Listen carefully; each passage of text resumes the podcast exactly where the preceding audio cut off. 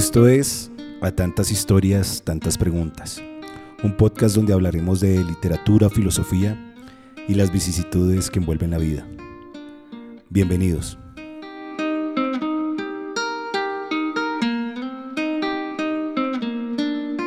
Hola, hola, bienvenidos a este su podcast. Eh, la excusa por no subir capítulos es exactamente la misma. hemos estado muy ocupados, pero bueno, vamos a retomar y esperemos que podamos hacer esto por lo menos dos veces al mes. El día de hoy traemos el dilema del erizo, el famoso dilema del, erizo del señor Arthur Schopenhauer, eh, quien ah, con este dilema nos pone a reflexionar y a pensar un poco. Y lo vamos a complementar con una obra de Julio Villanueva Chan, con un texto corto eh, de su obra Un aficionado a las tormentas y otros textos al vuelo. Entonces, no siendo más, bienvenidos a esto que es a tantas historias, tantas preguntas. El dilema del erizo nos narra Schopenhauer que en unas frías noches de invierno se encontraban unos erizos y para no morirse de frío pues tenían que juntarse pero lastimosamente al juntarse estos erizos, pues se causaban daño con sus púas y los llevaba otra vez a alejarse. Y así, cuando otra vez atacaba el frío de invierno en esa soledad de, esos erizos, pues los volvía a juntarse, pero volvían a causarse daño. Y así lo hicieron una y otra vez, una y otra vez, hasta que encontraron un punto medio una distancia media donde pudieron resistir tanto el frío como las púas de sus compañeros.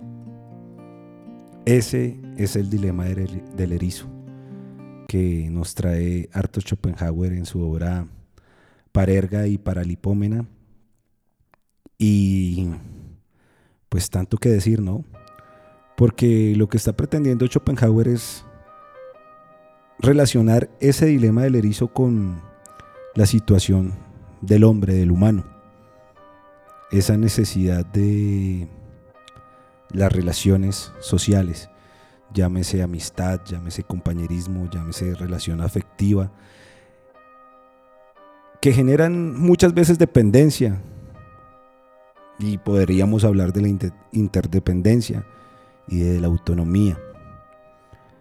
De esas ganas de buscar a otro, de compartir con otro. Pero para Schopenhauer, eh, pues esta compañía o esta necesidad del otro nace del vacío y de la monotonía del propio interior. Y eso es lo que, ese es el motor que impulsa a los hombres a juntarse con otros, con otros hombres, ya sea para lo que les decía, compañerismo, amistad, eh, una relación afectiva. Pero para Schopenhauer, recordemos que él es pesimista, decía que muchas de las cualidades repugnantes y defectos insoportables eh, vuelven a hacer que nos separemos de otros. Y esto es complejo, ¿no? Porque, porque estamos en una selva, estamos en una jungla.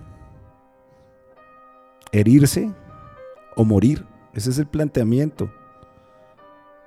En resumen, ese es el planteamiento. O nos juntamos, pero juntarnos es herirnos, o morimos en soledad. Yo creo que hay que buscar un punto medio, ni tan cerca para herirse, ni tan lejos para morir de frío. Arthur Schopenhauer nuevamente nos deja pensando, nos deja más preguntas que, respuestas.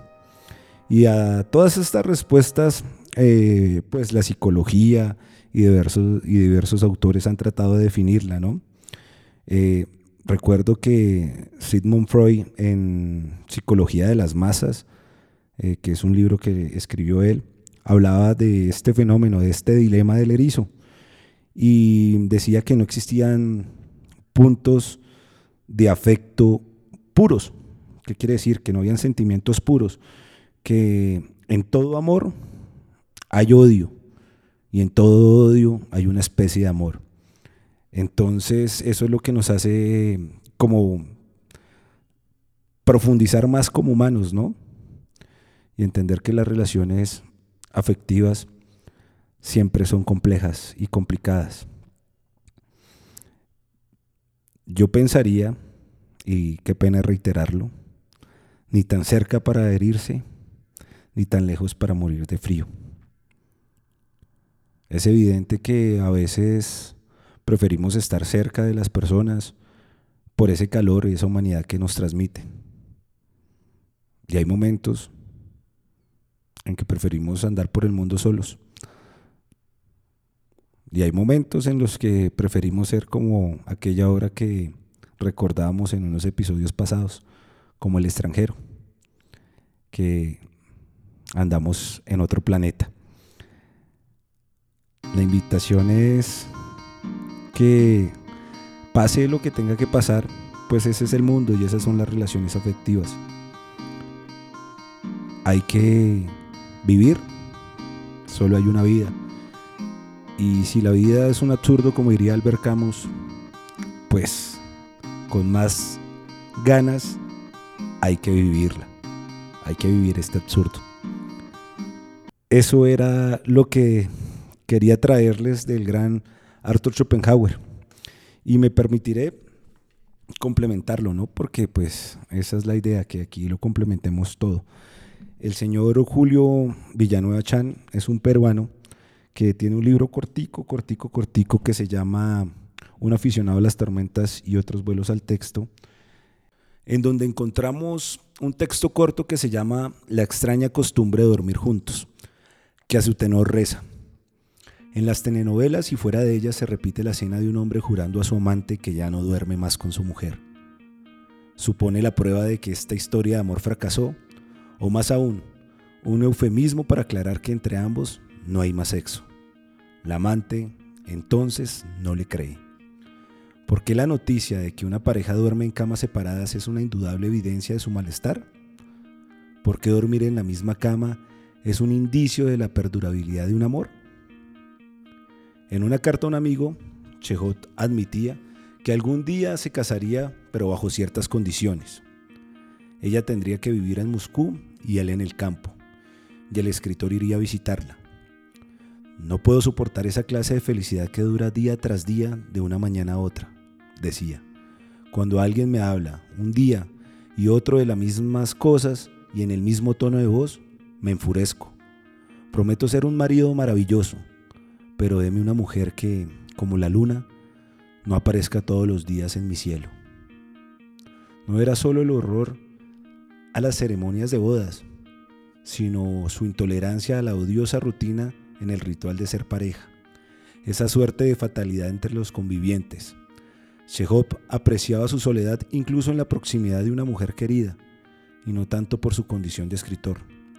La suya no era una excentricidad de artista. Antes de la revolución de Lenin, era costumbre que los matrimonios burgueses rusos durmieran en habitaciones separadas. Basta el sentido común para creer que la aventura de ser pareja y vivir separados tampoco es una excentricidad y menos lejos de Rusia. La Fundación Nacional del Sueño de Estados Unidos encuestó a 1.500 adultos en pareja y llegó a la conclusión de que el 23% de ellos solían dormir solos por los ronquidos, las patadas y otros disturbios causados por sus compañeros de cama. Cada noche, estas molestas criaturas suelen robar a sus amantes un promedio de 49 minutos de sueño profundo, decía la encuesta y más de la tercera parte de los entrevistados admitía que su historia conyugal se dañaba si uno de los dos no permitía que el otro descansara en paz. La estadística no incluía a parejas de adultos que duermen separados por la alta temperatura ambiental o por no querer despertar al otro con la alarma del reloj. No incluía adictos al trabajo como Vita Perón, cuya vehemencia en la obra social, dicen, la llevaba a acostarse cuando su marido ya se había levantado de la cama para volver a ser presidente, ni tampoco a los fundamentalistas de dormir en camas separadas, como Sartre y Simone de Beauvoir.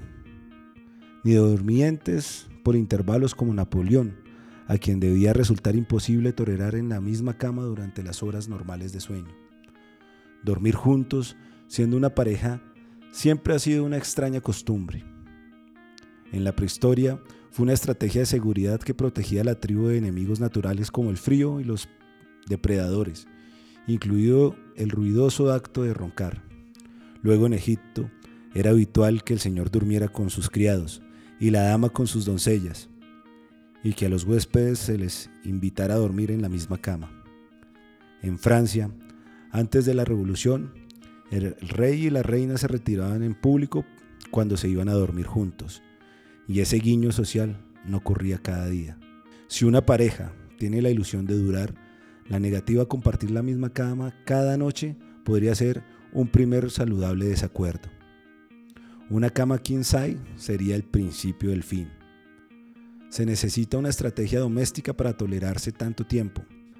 Tim Burton y Elena Bonham Carter, el cineasta del joven Manos de Tijera y la actriz del Club de la Pelea, se quieren, tienen un hijo y viven en casas separadas. Se necesita una estrategia para extrañarse y desearse con más frecuencia. Al fin y al cabo, los chimpancés, macho y hembra, nunca duermen juntos y parecen más felices, al menos en Animal Planet. Este era el relato que nos tenía el famoso Julio Villanueva, peruano él. Y yo creo que se complementa mucho con el dilema del erizo, ¿no? Según lo que nos dice Julio Villanueva, pues es evidente que el compartir cama también genera una especie de malestar. Perder el 49 minutos de sueño profundo debe generar malestar. Escuchar ronquidos, escuchar mm, otras cosas, aguantarse patadas, que le quiten a uno la cobija, pues es también complejo. Por eso se complementa, ¿no? El dilema del erizo es precisamente eso. No acercarse tanto para herirse y no alejarse tanto para morir de soledad.